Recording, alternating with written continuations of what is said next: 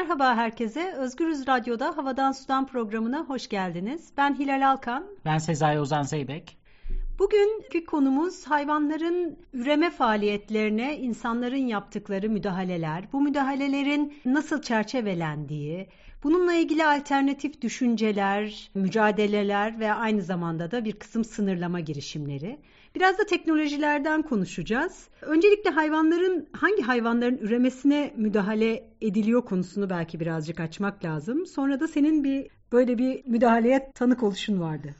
Önce hangi hayvanlardan bahsedeceğimiz aslında her hayvanın üremesine bir şekilde müdahale ediyoruz. Evcil hayvanlar ilk akla gelenler, evde yaşayanlar, kediler, köpekler, kuşlar bir yandan. Diğer yandan işte daha büyükbaş hayvanlar, Onlara başka türlü müdahale teknikleri var ondan bahsedeceğiz ama diğer vahşi hayata da aslında onların üremesine de çeşitli şekillerde müdahale ediliyor. En son mesela işte sivrisineklerin gen yapısıyla oynayarak üreyemeyen bir takım sivrisinekleri doğaya salmak konuşuluyordu. Aslında çok farklı alanlarda bu teknolojiler kullanılıyor. Hayvanlarla ilişkimizdeki en önemli alanlardan bir tanesi sanki. En çok müdahil olmaya çalıştığımız, ne yapacağımızı bazen bilemediğimiz, etik olarak da çok büyük soruların ortaya çıktığı bir alan. Epeyce konuşacağız bu konu üzerine. Ama öncelikle senin atların üremesine müdahaleyle ilgili olarak bir tanıklığın vardı. Deneyimin demek istemedim. Tanıklık diyelim. Deneyim demeyelim. Deneyim gibi kaldı ama kalıcı iz bıraktı. Hiç gören var mı bilmiyorum dinleyicilerimiz arasında ama seyretmesi oldukça zor. Hele ki daha önce görmediğiniz, alışık olmadığınız bir faaliyetse bu. Yani şöyle oluyor atların çiftleşmesi insan eliyle yapılandan bahsediyoruz tabii ki de. İnsan eliyle yapılmasının nedeni de hani cins atlar elde etmek. Yani at soyu, soyu insan soyundan daha sıkı regüle ediliyor. Yani geçtiğimiz 20 kuşak atasını biliyorsunuz o derece regüle bir üreme şeyi var yarış atlarının. Daha eskiye dayanıyor falan aile e, secereleri. Secereleri bizimkine göre hayli gelişkin evet. O da aslında atların başına bir bela gibi çünkü ama benim seyrettiğim çok iptidaiydi bu arada tanık olduğum diyeyim daha doğrusu. Yani öncelikle iki at bir yere sokuluyorlar. İşte erkeğin kızıştırılması gerekiyor. Bunu insan elleriyle yapıyor. Tahrik ediliyor yani at ve bunu bir insan manuel olarak yapıyor. Bu bu zaten burada insan bir kopuyor. Burada ne yaşıyorum şu an ne görüyorum falan diyerek. Sonra bir atın üstüne diğeri atılıyor. Bunu atların aslında kendileri yapabiliyor olması lazım. Yapabiliyorlar tabii ki de. Fakat işte ya istemiyorsa ya hani mesela... E tabii isteyecek diye bir kaydı yok. O anda isteyecek diye bir kaydı yok. O atı isteyecek diye bir kaydı yok. Hiçbiri yok yani. Benim benim tanık olduğum örnekte işte kısrak isteksizdi diyelim. Yani kaçıyor, ileriye adım atıyor vesaire. O yüzden onun sabit tutulması, sabit tutmakta da buruna bir kanca takılıyor. Böylelikle atın hareket ettiği her an kısıtlanmış oluyor. Hareket ettiğinde canı yanıyor gibi bir durum. Evet hikaye gittikçe korkunç bir hal alıyordu. Yani böyle bir şey. Diğerini onun üstünden aşırtmaya çalışıyorlar. İşte tam olmadığı zaman gene bir insan eliyle müdahale ederek yani tam doğru şekilde onun olması sağlanıyor. Yani her aşamada insanlar bağırarak, çağırarak, ho ho ho falan gibi sesler çıkararak atı sabit tutmak için aletler, araçlar kullanarak vesaire. O an aklımdan geçeni söyleyeyim. Şu an burada bir ya iki atın da rızası var mı hiç emin değilim. En azından birinin olmadığı çok net görülüyordu. Bir tecavüz sahnesi seyrediyorum. Geçti aklımdan. Dinlemek bile insanın tüylerini ürpertiyor. Ama tabii dediğin gibi bu bir yandan çok hani iptidai bir üremeye müdahale yöntemi. Şu anda kullanılan bir sürü başka teknik de var değil mi? Yani bunların bazıları atlarda da kullanılıyor anladığım kadarıyla ama özellikle diğer çiftlik hayvanlarında özellikle de büyükbaş hayvanlarda kullanılan çok çeşitli yöntemler var. Ama biz tavukların da sunni bir şekilde döllendiğini biliyoruz yani onlara da aletlerle devamlı aynı müdahale yapılıyor. Birazcık bu tekno üreme teknolojilerinden bahsedelim o zaman. Zira insanlarda kullanılan üreme teknolojilerine de çok benziyorlar tabii memeliler kategorisinde. Birinden birine transfer var dediğin gibi insanlarda uygulananlar hayvanlara ama daha çok hayvanlarda uygulanan teknikler sonra insanlara da uygulanabiliyor. Zaten benzer anatomiler aslında ne kadar uzakta gözüküyor olsak. Dediğim gibi az önceki o iptidai anlattığım at sahnesi gene iki canlının iki varlığın arasında geçiyor. Şimdi büyükbaş hayvancılıkta özellikle artık bu çok nadir olan bir şey. Hayvanlar kendileri çiftleşmiyor. Tavuklar zaten çiftleşmek diye bir şey yok. Onlar suni dölleme yöntemiyle hamile bırakılıyorlar. Dölleniyorlar daha doğrusu. Suni döllemenin de artık böyle sperm bankaları var. Bu alınabilir, satılabilir, metalaşmış bir üründen bahsediyoruz. Çeşitli yolları var. Bir veteriner el kitabına baktığınız zaman bu Tüyleriniz yöntemleri gör... ürperiyor bakmayın. hele ki resimliyse bunlar nasıl yapıldığına dair çeşitli araçlar yoluyla işte dişinin rahmine doğrudan zerk ediliyorlar diyelim kabaca. Ama evet. bu her hayvanda aynı basitlikte olmuyor tabii ki de. Yani bu spermin canlı spermlerin dişinin rahmine verilmesi ve böylece orada hamileliğin başlamasının umulması. Ama tabii o hamileliğin başlamasını tetiklemek için çeşitli hormon testleri yapılıyordur muhtemelen ya da hormon düzenlemeleri yapılıyordur. Hormon testi yapılmıyordur da direkt hormonlar doğrudan veriliyordur. Zaten onların zamanları, dilimleri vesaire belli. Çok böyle bir test yapıp bakalım uygun mu falan böyle bir tek şey yok. Yani para yok. Ee, bu en gene hani yaygın kullanılan ve görece ucuz bir yöntem olsa gerek değil Ama mi? Ama ondan önce bir de yapan kişi o suni döllemeyi yapan kişiyi düşünsene. Yani ineklere değil özellikle tavuklara yapan düşün. Çünkü orada korkunç sayılarla uğraşılıyor. Yani binlerce hayvanın hızla döllenmesi gerekiyor. Ve nasıl bir hızda nasıl bir üretim bandının içinde e, bunun yapıldığını düşün. Yani bu, bu hayal etmesi bile beni böyle tüylerimi diken diken ediyor açıkçası. Evet zaten bu tavuk çiftliklerinde çalışan insanlarla ilgili olarak işçi sirkülasyonunun en fazla olduğu, iş tatmininin en düşük olduğu, insanları hayattan en çok soğutan işlerden olduğuna dair de bir kısım hani sektörel araştırmalar var yani işçi insan orada hayvanlarla temas eden insan için de bayağı ağır bir iş bu. Ama bize teknolojilere geri dönecek olursak bir diğeri de embriyo transferleri değil mi? Yalnız o biraz daha pahalı bir teknoloji sanıyorum. Embriyo transferleri daha pahalı bir teknoloji. Temel mantığı sen söyle istiyorsan. Ya iki çeşidi var. Bir tanesinde ya ikisi de aslında taşıyıcı annelik. Önce onu söylemek lazım. Yani erkek ve dişi hayvandan gelen, seçkin erkek ve dişi hayvanlardan gelen genetik materyal birleşiyor. Bir embriyo ortaya çıkıyor ama ondan sonra onu bir başka hayvan hamile olarak bedeninde taşıyor ve doğuruyor. Tam olarak bizim insanlarda bildiğimiz taşıyıcı annelik. Lakin insanlardan biraz daha farklı olarak burada iki tane yöntem kullanıyorlar. Bir tanesi genetik materyali de sağlayan dişi hayvanın bedeninde oluşturuluyor. Yani suni dölleme ile işte sperm oraya zerk ediliyor, e, döllenme sağlanıyor, embriyo oluşuyor. Sonra o embriyoyu o canlı rahimin içerisinden alıyorlar ve bir başka canlı rahme başka bir hayvana yerleştiriyorlar. Bu esnada iki hayvanda, iki dişi hayvanda tabii çok ağır bir şekilde hani hormonal müdahaleler de görmek zorunda ki hem o hamilelik sonlandırılabilsin hem öbür hamilelik başlatılabilsin şeklinde. Diğer yöntemse in vitro olan yani tüp bebek diyerek tarif edebileceğimiz laboratuvar ortamında yumurtayla spermin birleştiği ve embriyonun bir başka hayvanın bedenine yerleştirildiği durum. Suni dölleme ile farkı demeyelim üstüne koyduğu suni dölleme daha çok erkek spermlerinin dolaşıma girebildiği, metalaşabildiği. Buradaysa üstün addedilen kadın yumurtasının metalaşmasına yönelik bir teknoloji var. Yani onu dölleyip başka bedenlere taşıyabilme, bunu satabilme teknolojisinden bahsediyoruz. Şu an çok bağlı olduğu için kullanım alanları sınırlı ama uygulanıyor. Yani var. Tabii bütün bunları konuşmak bile insanı doğrudan böyle vegan feminizm, ekofeminizm şeylerine ittiriyor. Özellikle de hani iki hamilelik yaşadım ben ve o hamileliğin ve doğumun ve içinde bir başka varlığın büyümesinin falan ne anlama geldiğini çok bedensel olarak hissediyorum ve tüm bunları ağzımdan çıkarken bile böyle içim kasılıyor resmen. Korkunç bir his yaşıyorum yani. O embriyo oradan alınıyor, öbürüne konuyor, orada büyüyor filan böyle hepsi bayağı dehşet verici şeyler. Büyükbaş hayvancılıkta hamilelik son derece regüle edilmiş bir optimizasyon problemi. Hangi sıklıkta hayvanlar hamile kalacak, hangi sıklıkta işte ne kadar bekletilecekler o bütün o günler, iki hamilelik arasındaki günler bilimsel araştırmalara konuluyor. 90 gün mü, 60 gün mü, 100 gün mü bırakmak lazım? Hangisinde süt verimi en fazla oluyor vesaire. Zaten herkesin malumu olsa gerek şu an yavrular, buzağılar en kısa zamanda olabilecek en kısa zamanda annelerden ayrılıyor. Süt insanların kullanımı için bir meta haline getiriliyor ve satılıyor. Veganların da sıkça söylediği zaten süt endüstrisi ne kadar kirli bir endüstri diye anlatıp duruyorlar ve haklılar tabii ki de. Ve bunu destekleyen bu teknolojileri, bu optimizasyon programını desteklemek için bir sürü bilimsel araştırma yapılıyor. Hormonları, antibiyotiği burada devreye giriyor. Yani o hayvanların daha çok süt verebilmesi önceliğiyle. Normalde inekler ne kadar sıklıkla hamile kalıyorlar kendi hallerine bırakılsaydı diye aradık Google'da. Karşımıza ilk 3 sayfada bilgi çıkmadı.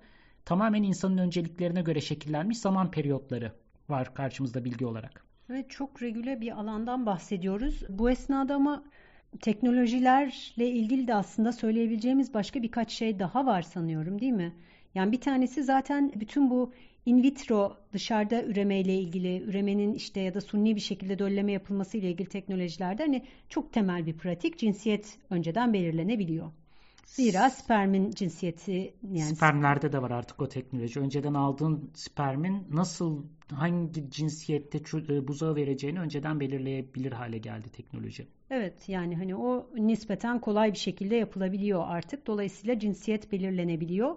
Ama onun dışında da genetik teknolojiler var. Yani bu temel müdahale alanının dışında hayvanların taşıması gereken sektörel karlılık açısından taşıması gereken bir kısım özellikler de artık çok daha yakından genetik müdahalelerle izlenebiliyor hatta değiştirilebiliyor.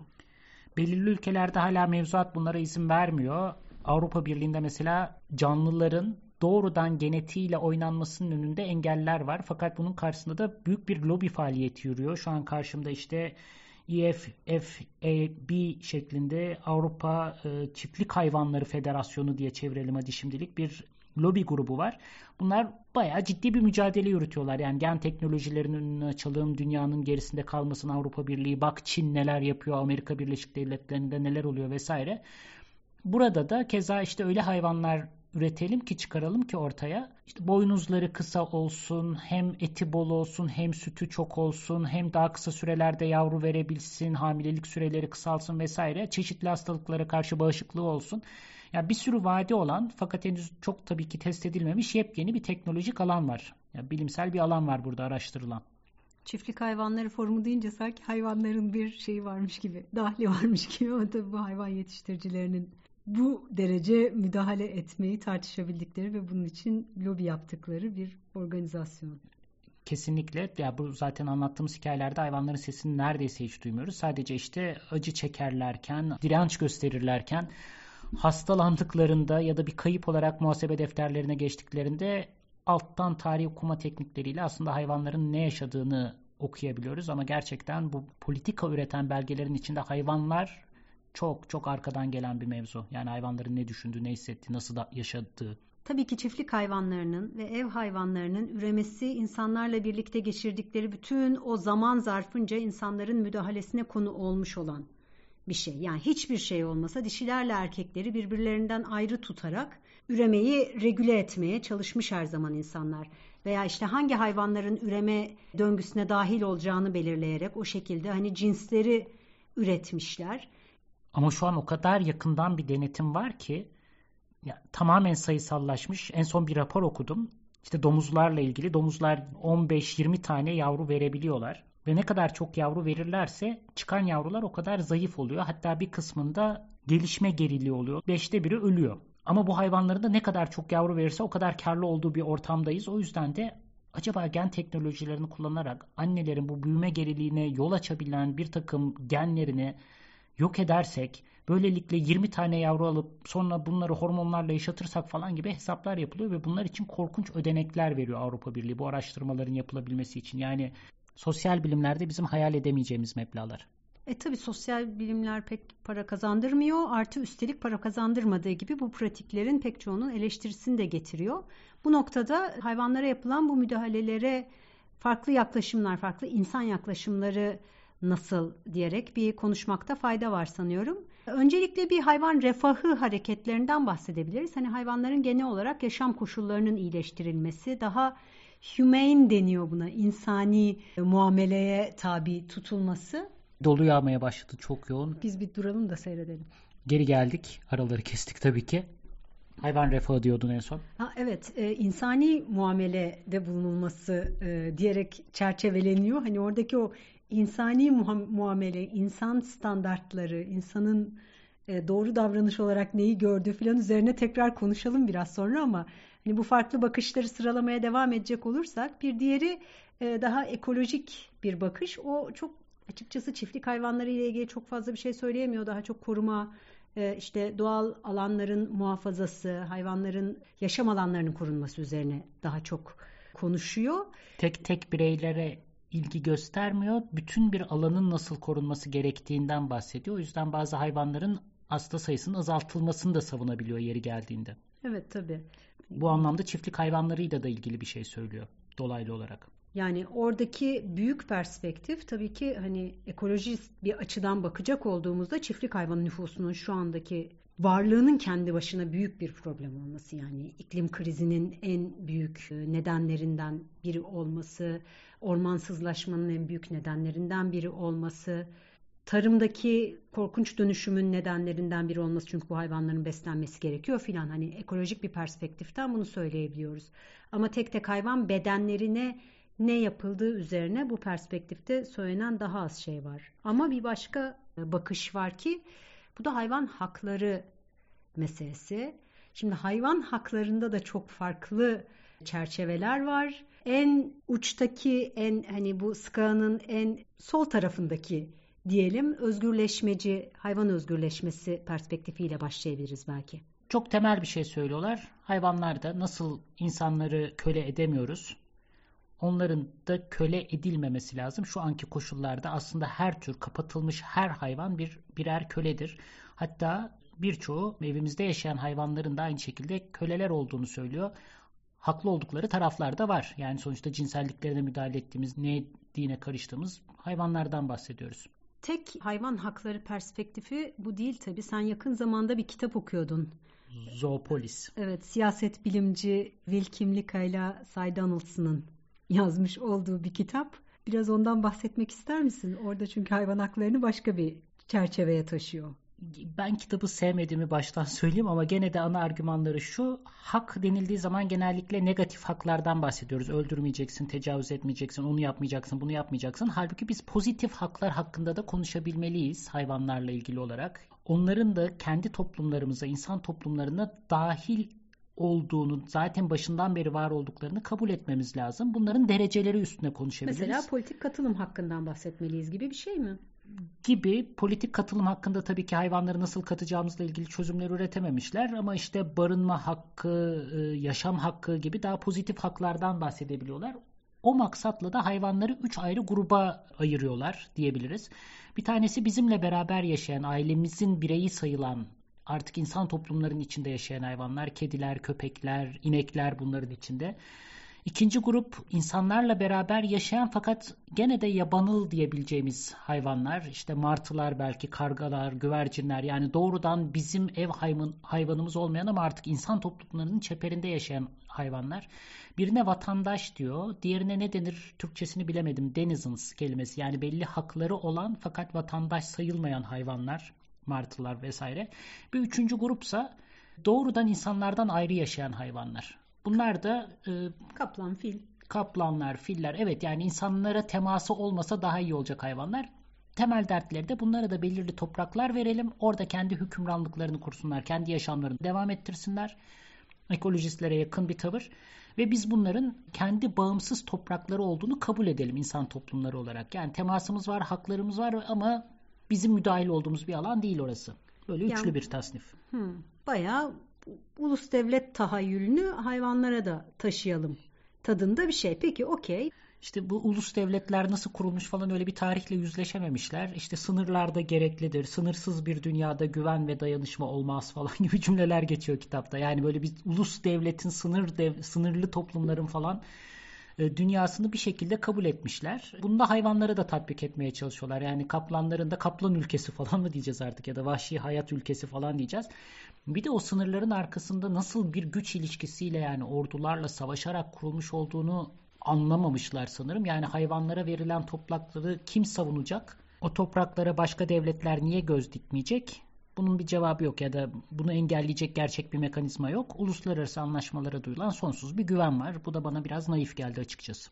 Ya hem kısıtlı hem kadük filan ne diyeceğimi bilemedim ama neyse devamına geçersek yani bu bir, bir şey daha eklemek istedim. O da e, eleştirilerini de okudum bu arada.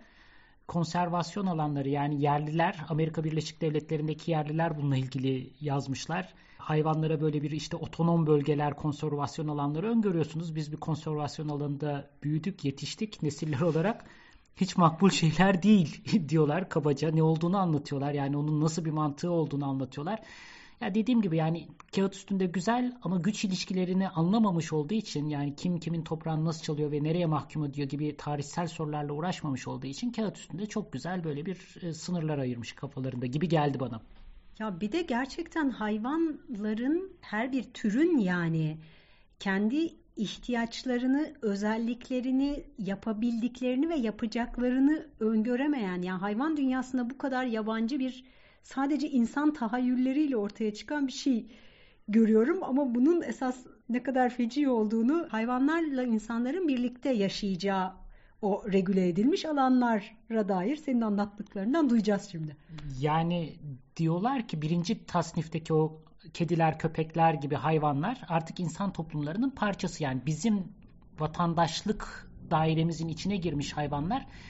Nasıl ki biz onlara bazı haklar veriyoruz vesaire ama onların da bize karşı bir takım ve diğer fertlerine karşı bu toplumun bir takım ödevler oluşuyor. Mesela e bir kedi... vatandaşlık öyle bir şey. Çünkü vatandaşlık öyle bir şey. Başka vatandaşlara saygılı olmaları lazım. E bu ne anlama geliyor peki kedilerle ilgili mesela?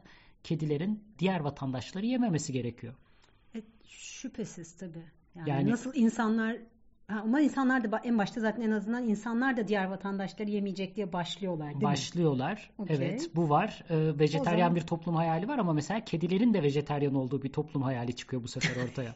Şaka değil bunu da savunuyorlar bu arada bu şekilde. Yani kedilerin de vegan, vejeteryan beslenmeye yöneltilmesi gibi maddeler var mesela. Ya hani insan merkezcilik diyoruz ya ya artık şahikası olmuş. Üstelik de hayvanlara karşı bir borçla, bir iyi niyetle, bir hayvan hakları savunusuyla insan merkezciliğin dibine yuvarlanmak. Bunlar zaten artık insan dünyasının içindeki hayvanlar sürekli değişiyorlar. Ama evrimsel olarak değiller. da evrimsel olarak da değişiyorlar. Yani biraz daha değişsinler yani önlerini biraz daha açalım. İyice iyice artık vejetaryanlığa evet, geçsinler evet. falan şeklinde. O ya, zaman ya bence asıl derdi bu değildi ama evet bu bir tuhaf örnek kitapta. Ama ya bu bence bayağı anlatıyor. Yani çerçevenin ne olduğunu anlatıyor. Ama burada bence şeye geçmek lazım. Hani kitapta da çünkü bahsi geçiyor. Kısırlaştırma meselesine, üreme kontrolüne yeniden hani esas konumuza geri dönecek olursak üreme her zaman üremenin fasilite edilmesiyle ilgili bir mesele değil. Aynı zamanda üremenin durdurulmasıyla ilgili de bir mesele. Kimlika ve Donaldson bu konuda ne diyorlar? Cevap paternalizm diyeceğim. Yani biz bu hayvanlarla beraber yaşayacaksak onların da nüfusunu kısıtlamamız gerekiyor. Tümüyle yok etmemeliyiz. Hayvan özgürleşmecilerine karşı çıkıyorlar bu arada. Yani tümden bu hayvanların e, esaretimiz altında olduğunu söyleyip onların yok olmasını isteyemeyiz. Bizimle beraber yaşayacaklar. Fakat nüfuslarını kontrol altına alınmasına da zımnen onay vermeleri gerekiyor. Bizle beraber yaşamaları bunu gerektiriyor anlamına gelecek şeyler söylüyorlar. Yani biz onları besliyoruz, büyütüyoruz. Dolayısıyla kısırlaştırabiliyor olmamız lazım. Bu bir hayvan hakları ihlal değildir. Evet ve onların da bize karşı sorumlulukları var. Yani çok fazla çoğalarak bizim yaşam alanlarımızda aşırı e, zor hale getirmemeleri gerekiyor. Bu da onların vatandaşlık ödevi. Vatandaşlık yani sadece alınan haklar değil aynı zamanda ortaya çıkan ödevler anlamına da geliyor bu anlamda. Bir anlamda yani Nazi döneminin diline benzeyen böyle ya bir de kitapta galiba en rahatsız olduğum şey hayvanlar sürekli e, çocuklar ve sakatlar, engellilerle kıyaslanıyor. Nasıl ki onlar hı hı hı hayvanlarda falan şeklinde analojiler üstünden bir dünya anlatılıyor. Ve o yüzden de bu paternalizm yani yönetme, koruma, kollama hem şefkat gösterme ama aynı zamanda onların nüfusuna yiyeceğine nasıl yaşayacağına karar verme etkisini gene insanlara veriyor.